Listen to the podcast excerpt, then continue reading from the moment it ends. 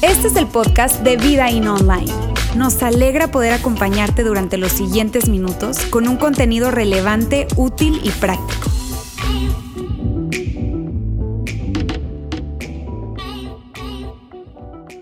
Hoy quiero iniciar contándoles de un amigo se llama Iván. Iván era mi amigo cuando yo tenía 18, 17 años, hace 6, 8 años atrás.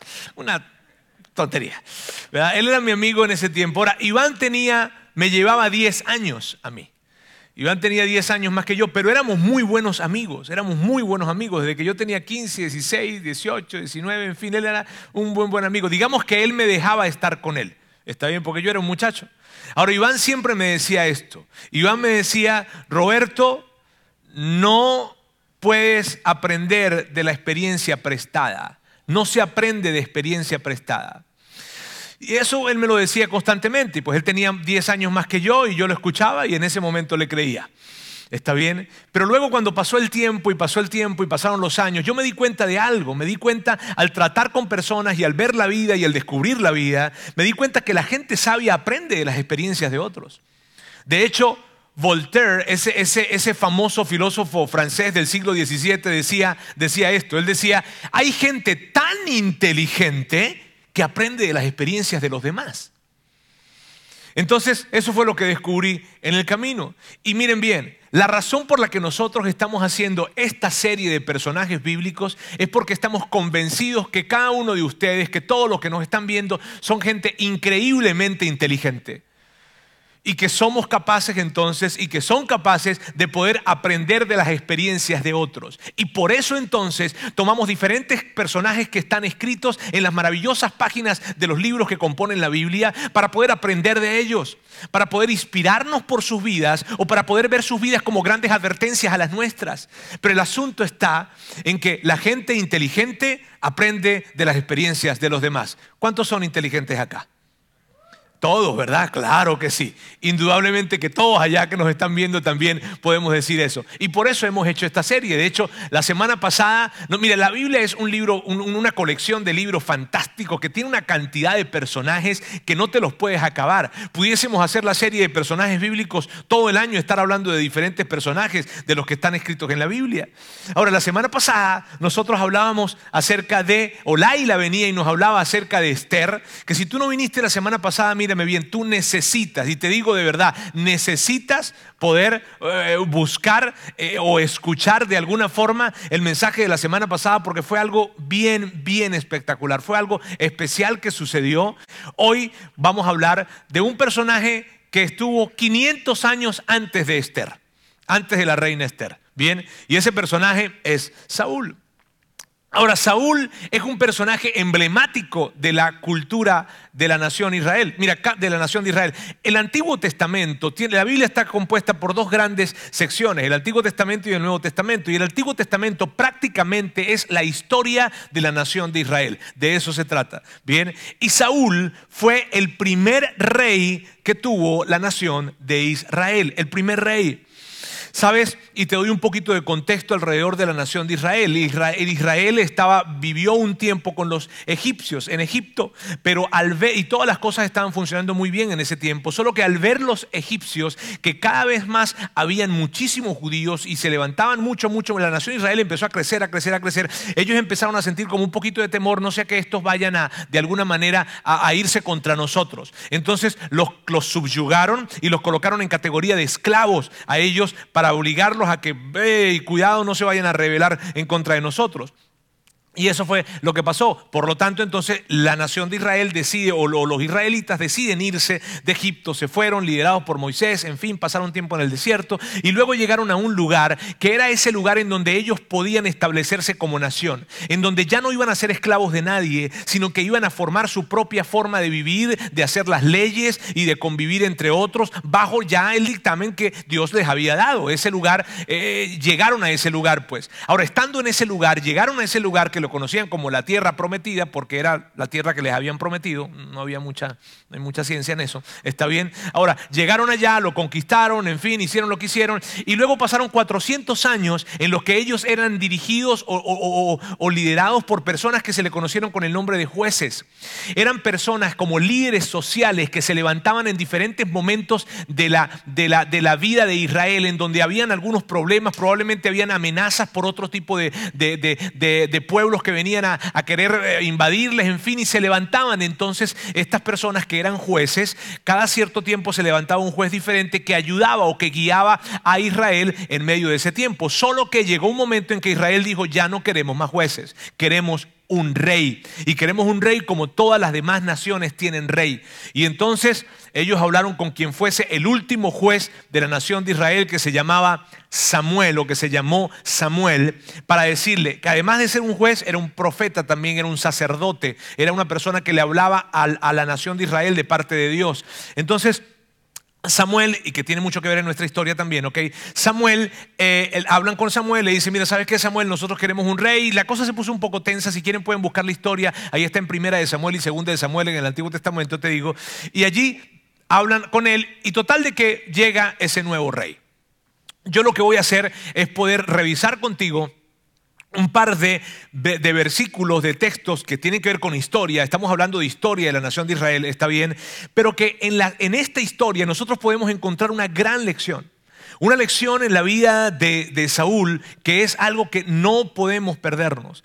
Por nada podemos perdernos. Bien, Voy a tomar algunos textos, te digo, tú puedes revisarlos luego con mayor detalle, pero ahorita simplemente voy a tomar algunos textos para que podamos ver un poco y recrear la historia de Saúl. ¿Está bien? Ese primer rey de la nación de Israel. Vamos a verlo entonces por acá. Dice así, había un hombre rico e influyente llamado Cis, de la tribu de Benjamín. Su hijo Saúl, o sea, él era el padre de Saúl, su hijo Saúl era el hombre más apuesto en Israel. Era tan alto que los demás apenas le llegaban a los hombros. Y aquí sabemos algunas cosas interesantes de Saúl. Saúl venía de una familia rica e influyente. Venía de, un contexto, de una familia en donde no pasó necesidad.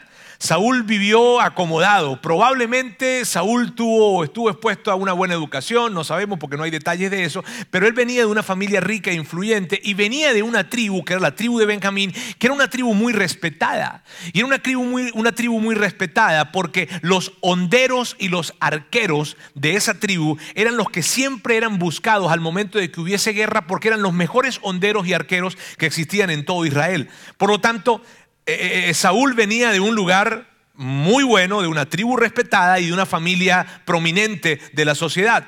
Además, Saúl era un tipo alto, ¿verdad? Muy bien parecido y como para que se den una idea, era algo así más o menos...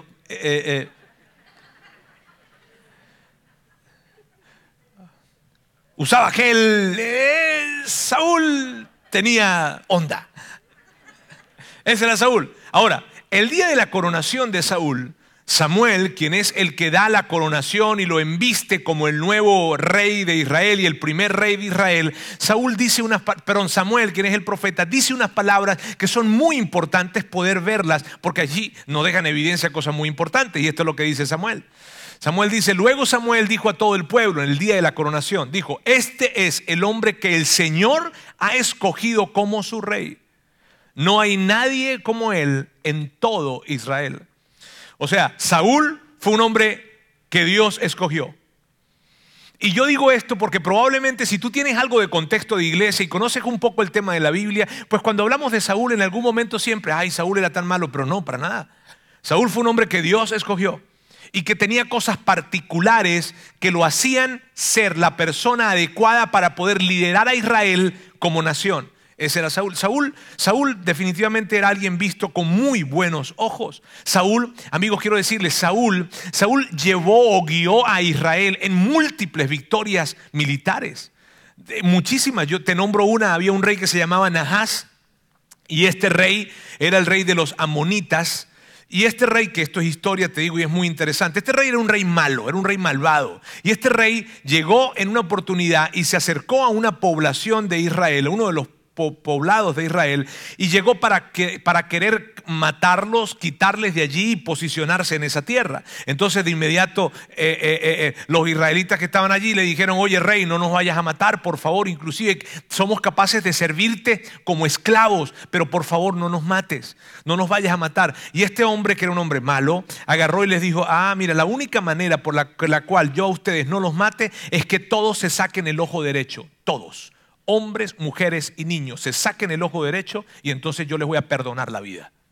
Imagínate lo, malvado. Cuando ellos le dijeron, oye, te servimos como esclavos, pero no nos mates, por favor. Él no le bastó con eso. Le dijo, todos se van a sacar el ojo derecho. Todos.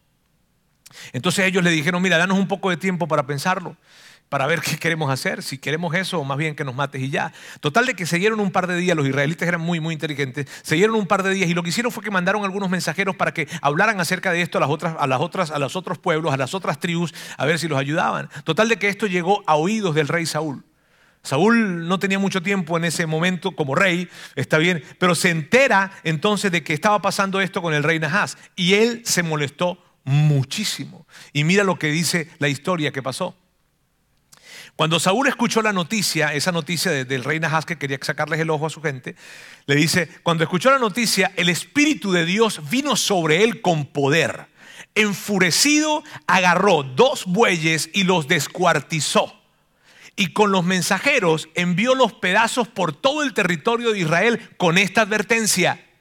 Así se hará con los bueyes de todo el que no salga para unirse a Saúl y a Samuel. El temor del Señor regresa por favor, el temor del Señor se apoderó del pueblo y todos ellos, como un solo hombre, salieron a la guerra. Saúl los reunió en Besec para pasar revista y había 300 mil soldados de Israel y 30 mil de Judá. Ahora, imagínate, Saúl, ante la amenaza que estaba surgiendo el pueblo de Israel, él con todo su liderazgo y todo su arrojo fue capaz de hacer una gran convocatoria y logró convocar 330 mil soldados para ir a la guerra contra el rey Nahás. Y la historia dice que cuando Saúl llegó, lo formó en columnas de tres como una estrategia militar y arrasó por completo con este ejército. Los destrozó, los despedazó. Así literalmente dice la historia, que los despedazó a todos ellos. Saúl se convertía en un héroe nacional. Saúl era amado por todos. Saúl era ese líder que tanto necesitaba la nación de Israel, que ellos creían necesitar y que decían, Él nos está librando, nos está ayudando y vaya que nos libró de ese tipo de amenazas Imagínense. Ese era Saúl. Ahora Saúl también tenía sus asuntitos. Saúl era una persona que, Saúl, mírame, Saúl, híjole, no asumía responsabilidad por lo que él hacía. Saúl se le hacía fácil conseguir responsables a otras personas, pero no asumir su responsabilidad. Saúl era impetuoso, muy impetuoso. Y por ser tan impetuoso, Saúl llegó a desobedecer en muchas muchas oportunidades lo que Dios le decía y a meter en problemas a la nación de Israel. Inclusive una vez hizo una locura con su hijo y el ejército de su hijo los puso a pasar hambre, casi que los matan. En fin, Saúl era muy impetuoso y no asumía responsabilidades. Ese era Saúl. Saúl en una oportunidad se le dijo, tienes que ir a acabar con los amalecitas. Los amalecitas eran otro, otra, otra tribu que venía a querer invadir a los, a, los israelitas. Y en esa orden que se le da, que fue una orden directa, se le dijo, hey, tienes que acabar con los amalecitas. Entonces él agarró y le, esta fue la orden. Mire, la orden fue directa y vino de parte de Dios a través de Samuel. Le dijo, Saúl, ahora imagínate que Dios te dé a ti una orden directa. O sea, te está dando una orden directa a través de alguien, mira, y tú tienes la seguridad que es Dios quien te, quien te está hablando, pues tú lo haces, ¿verdad? O sea, ¿para qué te vas a poner a inventar? Entonces se le dijo, mira, me ve y acaba con los amarecitas, pero acaba acábalo con todo y con todos. Perdón, con todos y con todos, sí, con toda la gente de los amalecitas y, nada de lo que ellos tengan. Porque tú no vas a ir a saquear un lugar. No, no es lo que hacemos nosotros los israelitas. Nosotros no saqueamos. Nosotros nos aseguramos de que los demás pueblos entiendan que nosotros somos una nación y que nos tienen que respetar. Que somos una nación, la única nación monoteísta que había es, era Israel y que tienen que respetarnos. Y, y esta gente quiere venir a amenazarnos. Total de que Saúl fue a la batalla con la orden que le dieron e hizo exactamente lo que o lo contrario, más bien. Porque hizo lo contrario. Lo que hizo fue que no acabó con todos los amalecitas, dejó con vida al rey. Y esta práctica de dejar con vida al rey era una práctica que había en ese tiempo, que muchos reyes hacían. Y que la hacían era como para tener un trofeo de su victoria. Tenía que ver con su orgullo, tenía que ver con soberbia. Total de que él dejó con vida al, rey de los amalecitas y además reservó todo el mejor ganado, las mejores ovejas y las mejores cabras que habían en ese tiempo de, ese lugar, las resguardó para él. Llega Samuel para preguntarle cómo le había ido en la batalla. Y cuando Samuel se acerca, empieza a escuchar, ¿verdad? Cómo habían ovejitas al fondo y cabras se oía y el ganado. Y dice Samuel, ¿y qué es eso que estoy escuchando? Y entonces Saúl le dice, no, Samuel, es que tú no sabes. Yo lo que hice fue que yo agarré el mejor ganado y la mejor cabra y las mejores ovejas para darle un sacrificio a Dios. Samuel era muy astuto. Ahora, cuando Saúl escucha eso, perdón, cuando eso lo dice Saúl, cuando Samuel escucha eso, Samuel se frustra tanto y le dice a Saúl, óyeme, pero ¿no se te dijo que tenías que acabar con todos? La orden no fue clara. ¿No se te dijo que, que esto era lo que había que hacer y tú rompiste con lo que, con lo que te dije que hicieras, eh, Saúl constantemente hacía ese tipo de cosas. Saúl en una oportunidad fue a visitar mediums o espiritistas, esos que hablan con los espíritus, ¿sabes? Ahora, esto no era poca cosa para Israel. De hecho, dato curioso, Saúl se había encargado de, votar a todos los espiritistas de, de, la nación de Israel. Él, él los corrió a todos. Y en esta escena, él está yendo a buscar a uno. O sea, tú ni lo entiendes. Saúl tenía sus cosas que te digo, ¿no? Saúl, de hecho, él, vamos a ver esa partecita en donde él estuvo buscando a, este medio. Dice, entonces Saúl se disfrazó con ropa común en lugar de ponerse las vestiduras reales. ¿Por qué? Porque no quería que la gente se fuese a dar cuenta que el rey, quien había votado a los espiritistas, ¿verdad? A los mediums, fuera a, fueran a verlo buscando un medium. Dice, las vestiduras reales y fue a la casa de la mujer por la noche, acompañado de dos de sus hombres. Tengo que hablar con un hombre que ha muerto, le dijo, ¿puedes invocar su espíritu para mí? Ahora amigos, esto tú lo ves ligero tal vez, pero esto era hechicería. Y para el pueblo de Israel esto era algo muy malo. Para Dios esto era abominación, o sea, era algo repulsivo, repulsivo lo que estaba haciendo David, de lo que estaba haciendo Saúl. Pero este era Saúl, Saúl hacía esas cosas. En otra oportunidad a Saúl se le dijo que tenía que ir a pelear con los filisteos, era una batalla importante y Saúl tenía que esperar a que llegara Samuel para ofrecer una ofrenda. Era algo que hacían en ese tiempo. Y de esa manera se podían asegurar que la batalla la iban a ganar y que era Dios quien les iba a ayudar en esa batalla para que la confianza de toda la nación siempre estuviese puesta en Dios. Esa ofrenda que tenían que hacer no podía hacerla nadie más solamente el sacerdote, solamente el profeta, solamente Samuel la podía hacer. Pero llegó Saúl y lleno de impetuosidad, dice Samuel no llega, Samuel no llega, Samuel no llega, Samuel no llega, y no es que no había llegado, Samuel iba a llegar en el tiempo en que iba a llegar, pero simplemente Saúl lleno de impetuosidad, te digo, era muy impetuoso, era muy impetuoso, lleno de impetuosidad, empieza y busca la manera y agarró y, e hizo la ofrenda, presentó la ofrenda, lo cual era algo muy malo. Y cuando llega Samuel y pregunta, ¿qué estás haciendo, Saúl? Pues como tú no llegaste, porque siempre Saúl tenía esa particularidad, la particularidad de que él nunca era el responsable. Es como cuando tú hablas con alguien y le dices, oye, ¿fuiste al banco? Oye, ¿sabes que llegué al banco pero ya me cerraron?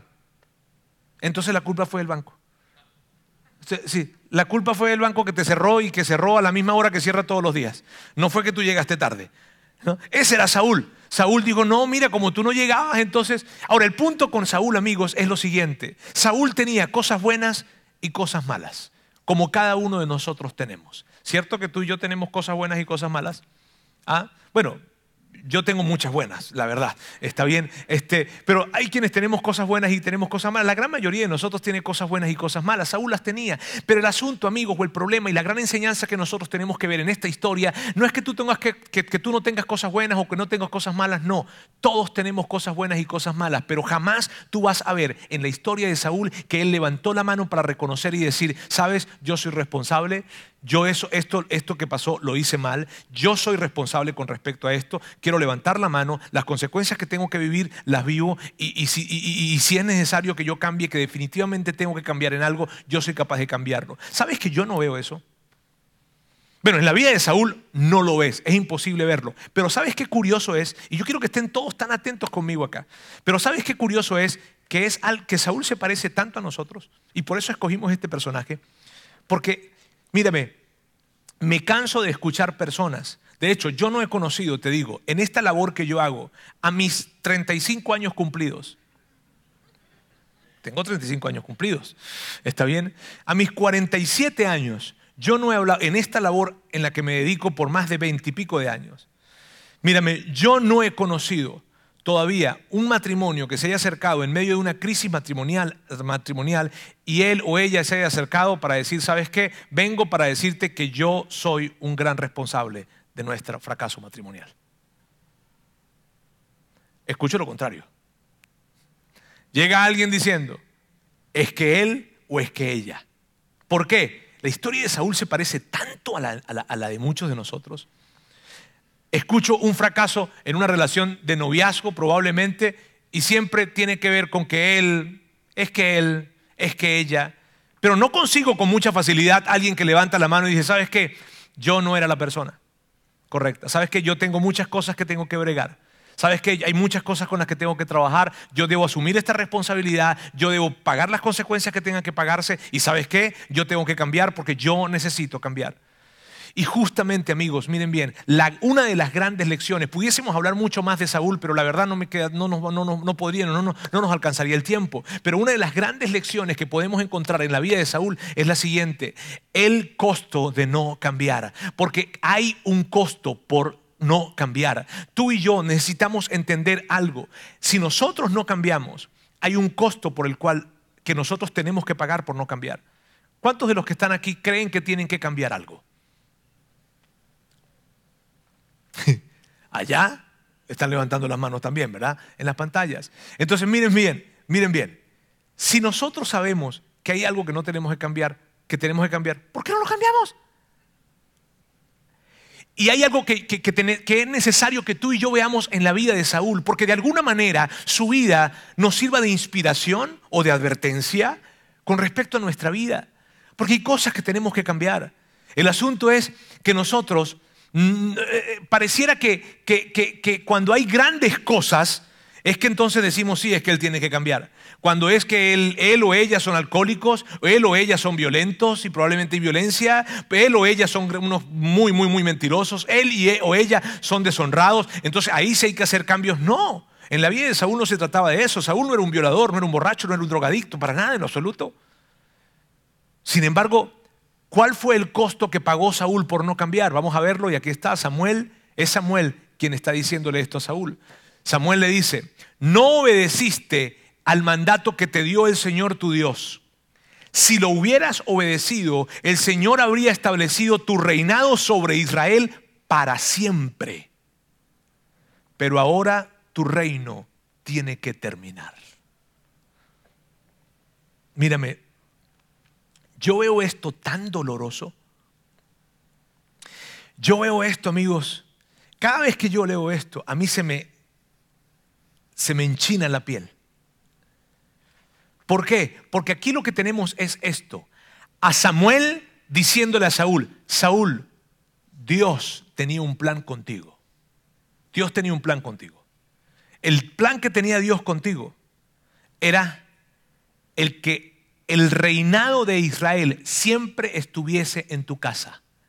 Que tu hijo fuese el siguiente rey que tu nieto fuese el siguiente rey, que tu bisnieto fuera el siguiente rey y que nunca se alejara la bendición del reinado de tu casa. Tú fuiste escogido, Saúl, para que fueras rey y toda tu familia durante toda la vida fuesen reyes. ¿Qué, o sea, ¿cuántos son? O sea, somos padres aquí, muchos de los que estamos aquí somos padres. Y que, si nos, que, asegurara Dios a nosotros que toda nuestra herencia, nuestros hijos, me refiero en términos de hijos, van a estar bien y siempre estarán bien y siempre, siempre contarán con la mejor posición de mayor influencia en todo México. ¿Cómo te sentirías? Y Saúl le estaba, Samuel le estaba diciendo esto a Saúl, tú fuiste escogido para eso, pero ¿sabes qué? Como no fuiste capaz de cambiar, te lo perdiste. Tu reino se perdió.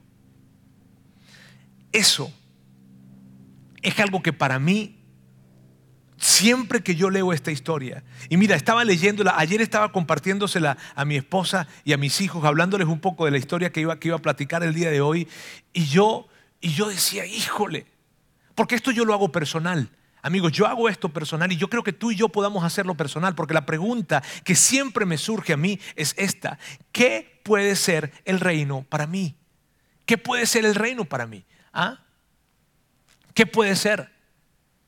El reino para mí, y cuando yo me hago esta pregunta, porque cuando yo, o sea, cuando yo me hago la pregunta de qué puede ser el reino para mí, yo pienso en mi esposa, pienso en mi matrimonio, pienso en mi familia, pienso en el, pienso en el amor y el respeto de mi esposa, pienso en el amor y el respeto de mis hijos, pienso en mi salud, pienso en el propósito que Dios me entregó para que yo cumpla en esta vida, porque yo soy un fiel convencido de que cada uno de nosotros tenemos un propósito entregado por Dios. Y yo pienso en eso. Cuando yo pienso en el reino, pienso en eso. Y tú sabes qué? Yo no puedo imaginarme, no me puedo imaginar, amigos, permítanme decirle esto, yo no me puedo imaginar en ningún momento que Dios se acerque a mí y me diga, Roberto, perdiste tu reino. Roberto, perdiste el respeto de tu esposa y el amor de tus hijos. Roberto, perdiste el propósito que yo creé para ti. Lo perdiste. Y lo perdiste porque no fuiste capaz de cambiar.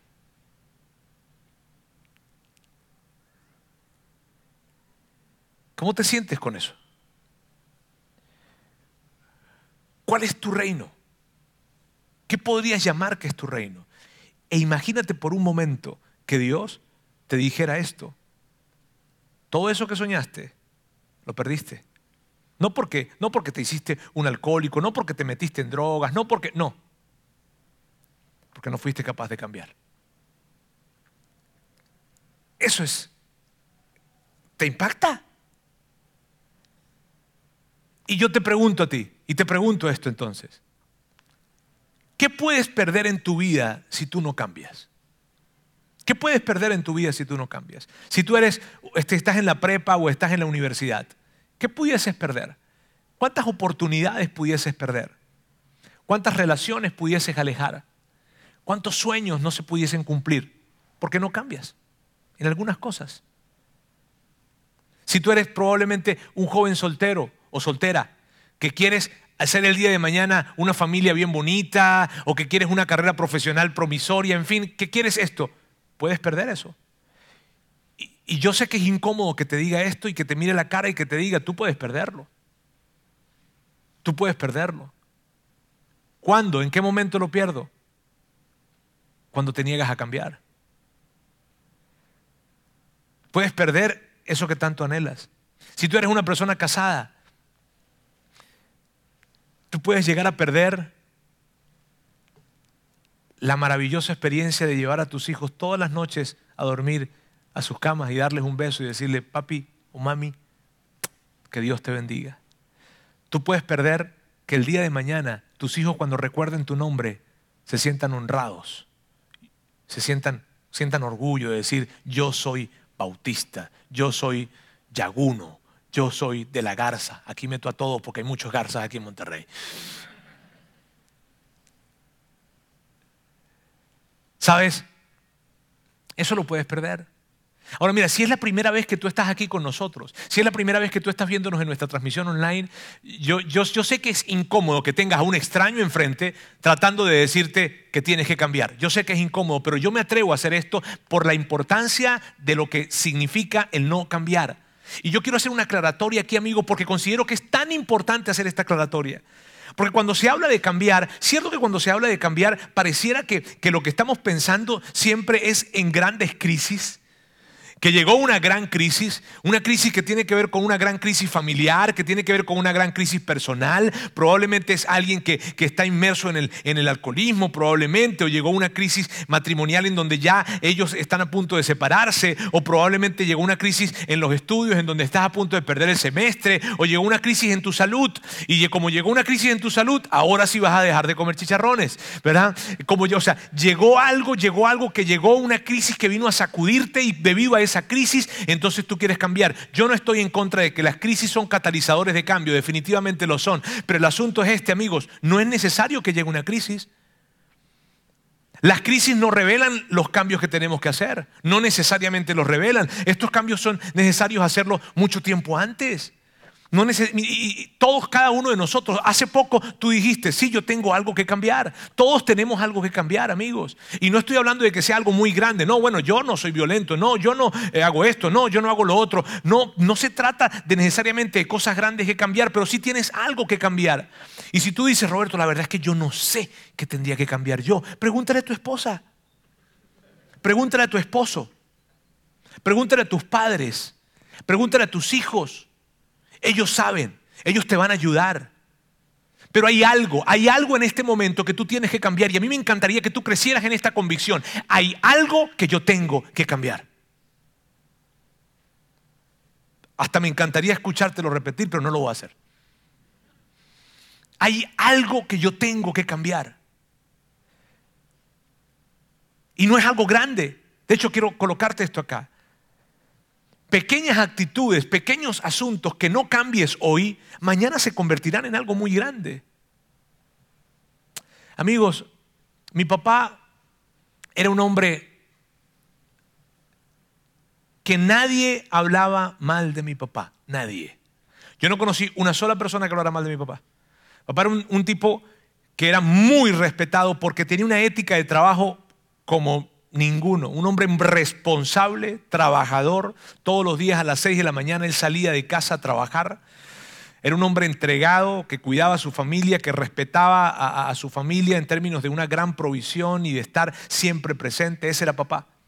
Papá decían y hablaban de él como un, un muy, muy buen amigo, un hombre muy, muy responsable. Lo buscaban para múltiples trabajos porque él, ese era él. Pero papá tenía unos asuntitos que solamente veíamos en casa, los que vivíamos con él. ¿Eran grandes asuntos? No. Papá no, no era un tipo que era alcohólico, papá no era un tipo que jamás le llegó a levantar la mano a mi mamá, nunca, nunca yo vi una situación como esa en mi casa, jamás. Pero había unos asuntitos. Ahora, sorpresa para mí fue esto. Cuando yo me fui a casar, yo soy hijo único, y cuando me fui a casar, mi mamá me mete a su habitación para hablar y darme ese consejo que le das a un hijo justo antes de casarse. ¿Está bien? Ese consejo que las madres dan y especialmente las madres que tienen ese color de consejeras, instructoras increíbles, agarra y, me mete a mi cuarto, me mete al cuarto de ella para hablar conmigo y me sienta y cuando yo me siento en, en la cama y me dice, me toma la mano y me dice papito, porque me decía papito. Y me dice, papito, este es el consejo que quiero darle antes de casarse. Este es el consejo que quiero que le acompañe en todo su matrimonio. Nunca trate a Sandra como su papá me trató a mí. Hasta ese momento yo no supe el dolor que mi mamá había cargado por esas veces que mi papá, y por tantas veces que mi papá no le expresaba valor y que la trataba con tanta frialdad. Ahora, mira, algo mi papá por esos comportamientos que no pudo cambiar en ese momento, en ese momento no los había podido cambiar, algo hizo en el corazón de mi madre, perdió algo en el corazón de mi madre. Luego pasaron los años, él cambió, el cáncer lo ayudó a cambiar. Pero lo que te quiero decir es esto, amigos, pequeñas actitudes, pequeños asuntos que no cambies hoy, mañana se convertirán en algo muy grande. Entonces la pregunta que tengo que hacerte obligatoriamente es esta. ¿Qué necesitas cambiar? ¿Qué necesitas cambiar?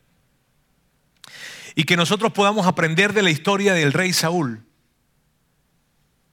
Porque no se trata, amigos, no se trata de ver esta historia como algo distante, sino hay cosas que tú y yo, si no cambiamos, vamos a perder algo muy grande. Lo que está en juego no es pequeño. Y no importa qué edad puedas tener tú, todavía estamos a tiempo de cambiar. Y tú, y tú no te imaginas el consejo que probablemente tu hijo va a recibir de tu, de tu esposa, de tu esposo, cuando vaya a casarse. Ojalá que no sea como el que mi mamá me dio.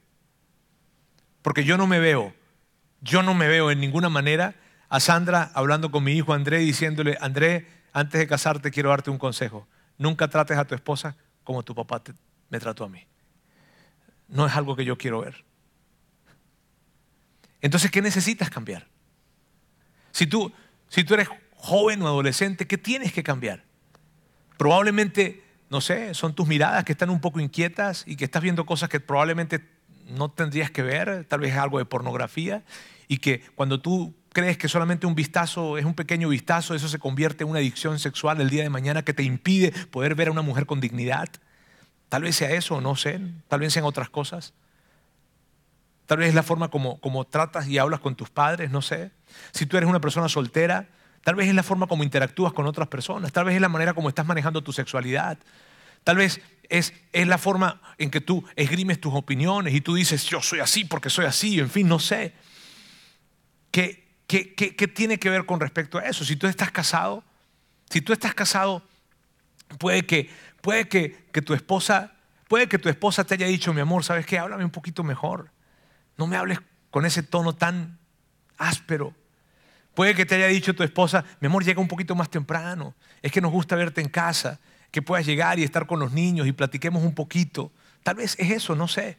O si eres, o si, o si eres una mujer casada, puede que tu esposo te haya dicho, mi amor, arréglate un poquito mejor. Mi amor, ¿sabes qué? Mi amor, yo te pediría solamente que, que valoraras lo que yo hago como familia. Y me, me gusta tanto cuando me lo expresas y cuando tú expresas valor y respeto para mí. No sé. Pero cuando esas cosas no están presentes, entonces poco a poco eso se convierte como un escape de gas que viene para succionarse todo el oxígeno y robarse algo y perder algo en una relación. Tal vez tú eres un hombre de negocios, que tú haces los negocios en la raya. O sea, tú sabes, tú, tú sabes muy bien que, que para hacer un negocio, esta es la raya del deber, de lo que se debe y lo que no se debe. Y tú estás caminando en la raya. Pero cuando pasas mucho tiempo caminando en la raya, tú vas a pasar la raya y el día de mañana, ¿qué va a pasar contigo? ¿Qué va a pasar con la gente que tienes alrededor? Y el día de mañana, cuando vayan a hablar de ti, ¿cómo hablarán? ¿Cómo se referirán? ¿Qué dirán de ti? ¿Cuál es el legado que le estás dejando a tu apellido? ¿Qué dirán esas personas que, con las que hiciste, a las que le hiciste tranzas si sus hijos se consiguen con tus hijos? ¿Qué cosas tienes que cambiar? Porque hay algo que tienes que cambiar. O tal vez eres una persona que se encuentra distante de Dios. Y que sabes, tú te alejaste de Dios por las razones que sean, porque, porque sencillamente te pareció que la iglesia era muy religiosa, porque te pareció que era irrelevante, porque en algún momento a lo mejor alguien, una persona como yo, un pastor, un sacerdote, alguien dijo o hizo algo que te ofendió y te alejaste, o que sencillamente porque Dios no contestó una oración que tú le hiciste de pequeño y tú le dijiste, dijiste que por favor mamá no muriera, papá no muriera, la tía no muriera, o que tus padres no se divorciaran y Dios no contestó esa oración y eso hizo un gran, un gran dolor en tu corazón y probablemente entonces eso te llevó a distanciarte, pero sabes, el día de mañana cuando vengan retos y desafíos más grandes, el gran valor que tú puedes obtener de la fe será muy difícil que lo obtengas. ¿Por qué? Porque has estado demasiado tiempo distante de Dios. Y a lo mejor lo que significa es cambiar un poco eso y dar pasos hacia Él. No sé, yo no sé, yo no soy quien para decirte a ti qué cosa tienes que cambiar, pero sí soy alguien para decirte, por favor, cambia. Y me lo digo a mí. No creas que que, yo no tengo nada que cambiar. Yo también tengo cosas que cambiar. Pero lo que, lo que, lo que a mí me, me, da este sentido de urgencia, y quiero darte este sentido de urgencia, es la historia de Saúl. No me puedo imaginar a Dios acercándose a hablar conmigo para decirme, perdiste tu reino. Perdiste la oportunidad de hacer una buena familia. Perdiste la posibilidad de una buena carrera profesional. Perdiste la oportunidad de ver a tus hijos crecer de cerca. Perdiste la oportunidad de no sé qué. Perdiste la oportunidad de que tus hijos el día de mañana pudiesen honrar el apellido que tú les entregaste. No sé qué. Pero tú y yo estamos de acuerdo que hay algo que necesitas cambiar. Dígame, ¿sí? Todos necesitamos cambiar algo. Y lo que yo quiero que hoy nosotros podamos llevarnos de la historia de Saúl es que tú, la acción, si tú me dijeras a mí, Roberto, ¿qué acción práctica, qué acción práctica me tengo que llevar hoy? Contestar esa pregunta. ¿Qué necesitas cambiar? Y que tú puedas acercarte a Dios, si crees en Dios, acercarte a Él y decirle, esto es lo que necesito cambiar. Por pequeño que sea, por pequeño que sea, pero que te acerques a Él. Si hay alguien que dice, Roberto, no hay nada que yo necesite cambiar, tú sabes que eso revela de que tienes muchas cosas que cambiar. Ahora, amigos, la historia de Saúl podemos tomar tantas, tantas, tantas ventajas. ¿Sabes qué? Tantas lecciones. ¿Sabes qué es interesante? Cuando tú lees la historia de Saúl, hay una parte en donde se revela por qué Saúl le costó tanto cambiar. Y es Samuel, Samuel le dice a Saúl esto, ¿por qué te tenías en tan baja estima? Cuando una persona batalla tanto para cambiar, está revelando que hay un tema de estima baja dentro de él o dentro de ella. Y pudiésemos seguir hablando, les digo, pero a mí no me dejan aquí. ¿Está bien? El punto es, amigos, por favor, que hoy tú salgas de aquí con esto. ¿Qué necesito cambiar? Porque si no cambio, puedo perder mi reino. ¿Está bien? Permítame orar por ustedes. Dios, quiero darte muchísimas gracias el día de hoy. Gracias porque tú nos permites ver a través de la historia de Saúl que, que hay cosas muy importantes que podemos llegar a perder y que podemos llegar inclusive a afectar a nuestros hijos y a nuestros nietos y a todas las generaciones que vienen porque nosotros nos resistimos a cambiar en algo. Dios, juntos, aquí, los que estamos acá en Monterrey, en Ciudad de México, en Saltillo, queremos simplemente abrir nuestros corazones y presentarnos con las manos abiertas para decirte, ayúdanos a cambiar. Hay algo específico que queremos darle nombre queremos decirte, esto específicamente es lo que quiero y necesito cambiar. Dios, ayúdanos para poder darle nombre a eso que tenemos que cambiar. Pero no voy, no vamos a permitir que nuestra resistencia a cambiar vaya a quitarnos ese reino que tú tienes para nosotros. Gracias Dios, porque tú entregas una gran bendición a nuestras vidas y tú quieres que ese reino permanezca para siempre en nuestras vidas. Te amamos en el nombre de Jesús. Amén.